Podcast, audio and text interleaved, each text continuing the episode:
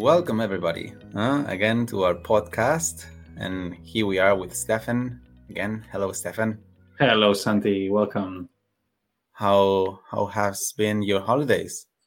My holidays haven't started yet, but I am looking forward to them. I'm pretty sure you wouldn't be the only one, huh? But uh, we will talk a lot about the beach and going on holidays today. Huh?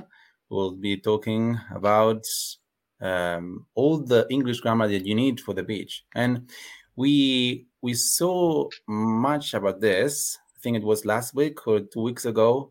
Huh? Mm-hmm. I don't know if you catch up on that podcast. I haven't seen it, but I know that you and Johnny you did an amazing job with it. I've heard. Oh, you have so much things trust. about it. Very good. That's what you have to say, of course. yeah. So let's review a little bit of what we did. Huh? The last the last time we we reviewed on present simple tense. How can we use it when we talk about habits or routines or facts? For example, when we say that the sun rises in the east, huh? that's a fact.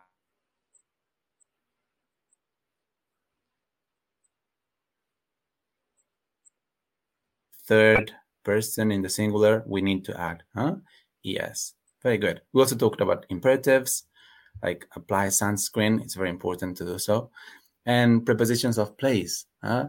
We talk about um, that there, for example, lots of seashells on the seashore or under uh, under the palm tree, etc.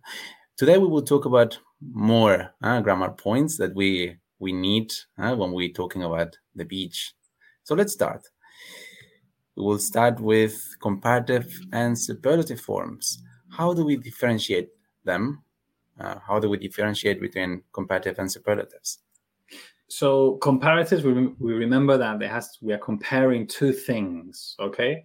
And then the superlative is the best of a group, or the the biggest in a group, or the most in a in a group. And then we need to remember that is when it's a comparative, we if it's a we have short adjectives and long adjectives. The short adjectives we add er for example big bigger tall taller. And if it's a long adjective we use more more expensive more interesting more dangerous. Uh, for example we can say this beach is more dangerous than that beach. For example maybe the waves are bigger the the waves are stronger, so it's more dangerous. Very good. Huh? And we we also uh, want to mention that when there are two syllables, uh, we can choose either er or adding the more huh? word before. That, and I have to say that uh, so today we're just doing a quick review of these grammar and applying it to to the to our beach holidays. But we have podcasts on on all of these subjects, and to different levels. Okay, we, we've explained comparative superlatives for B1, B2, also A1, A2. So if you haven't heard that, heard them, go and find them and listen to them. They're really we we go deep into this topic. It's a great way huh, of learning. But today we'll focus on how to use these ones when we talk about the beach. So, so, for example, which sentences can we can we say? For example, we could say this beach is more beautiful than the one we visited yesterday. Stefan, do you remember? Huh? Yes, but, but but this beach is more crowded. So I don't want to be at this beach. I want to be at that beach. That beach is uglier, but it is less crowded. So I want to go there instead. You don't like people. I see. Yes. Very good. And we can also use superlatives. Huh? The biggest sandcastle won the competition. The biggest sandcastle. We we remind uh, our listeners that the uh, goes before uh, the superlative form. So the biggest. Yes. Or for example, when we speak about the lifeguard, the lifeguard today is friendlier, is friendly, friendlier than the one we met yesterday he didn't let us swim. This one, he does let us swim or throw sand at people. so, or for example, uh, some some beaches they are more developed than others. Okay, I like I like the ones that are less developed. so they they are more natural. There is le- there are less shops, less restaurants. So wilder. Yeah, wilder, wilder beaches. Yes, Very nicer. Very good. And if we like, if we enjoy surfing, you can say he is the best surfer among all of us. Huh? The best surfer. Huh? Very good. Huh? So we talked a lot about comparative and superlative huh? forms and how to use them. Now let's follow huh? to the next point, huh? how to use future tenses. And today we are with our future tense expert. I never met anyone that enjoys more talking about future about tenses. the future than me. Of course, you love the future in English. Future. okay, are you ready, Santi? I mean, I am ready. I'm all ears. Okay, no, we have we have a very good we have very good podcasts on, on speaking about future tenses on TrainLang, and we have very good lessons there. But basically, is if you have a fixed plan, present continuous. I am staying at the beach this weekend or next week. I am visiting my grandparents at the beach. That's a very fixed plan, okay? And then if it's an intention, we can use be going to. Oh, I'm going to sunbathe all day tomorrow. I am going to spend all day at the beach. I am going to have a beer at the chiringuito, which we said in another podcast that we don't have that word for in English. We need to create it. We need to create a chiringuito. chiringuito. and then we can use will, for example, for instant decisions. Oh, it's too hot. I will go back home. Or it's too crowded. I will move my umbrella or my, my sunshade or it's too dangerous. We won't go into the water at the moment. You explained it mm, already, creating all those sentences for for all of us. Thank you very much. maybe I, am sure you can come up with other examples.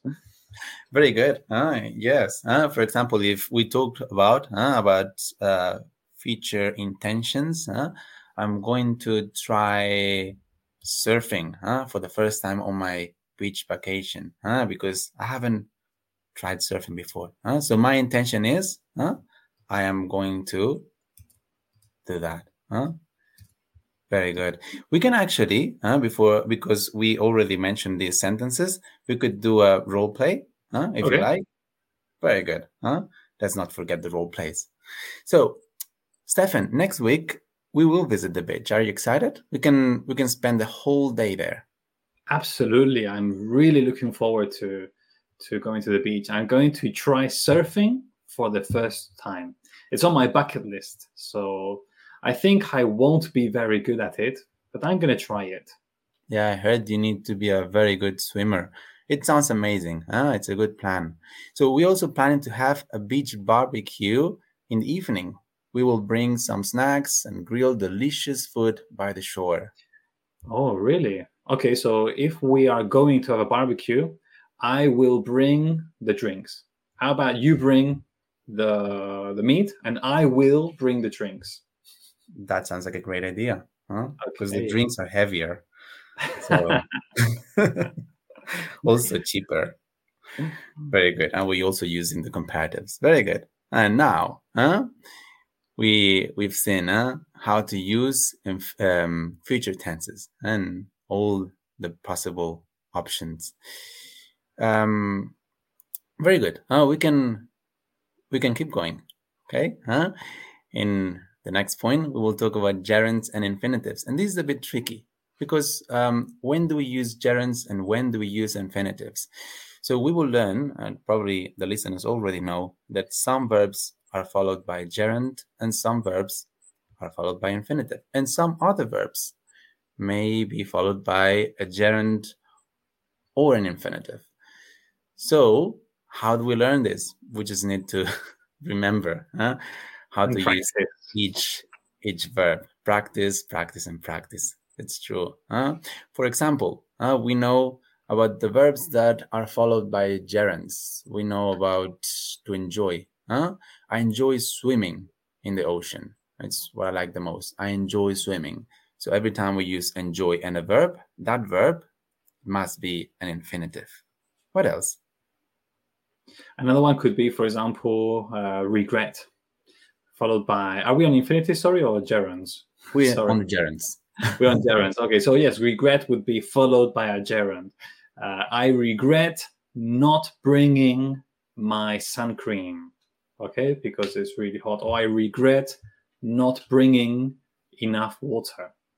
Or I regret bringing so many things. So regret bringing would be an gerund. Yes. Another one would be recommend. I recommend you seeing that beautiful beach uh, or going to that country that is amazing. Uh? So recommend and then a gerund. Or for example, suggest, which is a similar verb. Recommend and suggest, both are followed by a gerund. I suggest you using more sunscreen or using sunscreen more often. Huh? Yes. Or for example, I finished building my sandcastle, or he finished building his sandcastle, or we finished preparing for our beach trip.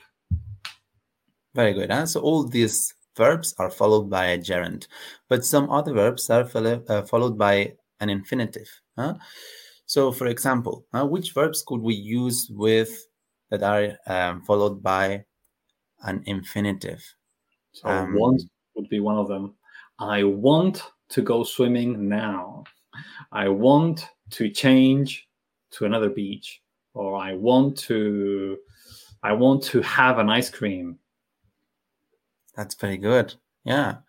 Or uh, for example, he offered uh, he he offered uh, to help us with Mm, bringing all those bags and all these things and all the towels. Huh? So offer to help would be also uh, a useful combination. Um, we you talked before about regret. Huh? I regret to tell you that regret can also be used oh, with an really? infinitive. True, yes. it's true. Huh? So regret to tell huh? or regret to say, huh? that's also. Huh? So this can be used for both um, or he volunteered to carry all the things and all the uh, towels and all the things that we need for the beach. So he volunteered. Um, what else? For example, enjoy. Uh, you mentioned enjoy. Okay, like would be one that can go both ways. I like swimming. I like to swim. Uh, for example, another one would be uh, I hate I hate being at the beach. I hate to be at the beach. Uh, or, for example, prefer. I prefer to travel to the beach by car, or I prefer traveling to the beach by car. So the main idea is that students, the more they read, the more they listen to English, the more they can understand which verbs are followed by gerund or infinitive. Very good. Huh? In general, this enjoy, love, like, huh? these verbs, these kind of verbs are normally uh, uh, followed by both. So um, we can we can finish here, huh? but we really enjoyed uh, today podcast uh, together. And if we want to learn more English, um, what can we do? Uh, let me. So we need to uh, we need to go to trainlang.com easy. Okay, we have two websites. You can go to campus.trainlang.com or just trainlang.com, and there you can write your details and uh, and then ask for a free lesson. The first lesson is free. We have loads of content. We have loads of teachers that are fun, engaging. So go there. Yes, and we will find uh, the way uh, that suits uh, suits you better. how to study English or any other language. Very good. So it was a pleasure, Stefan, and see you the next time. See Very you soon. Bye bye. See you soon.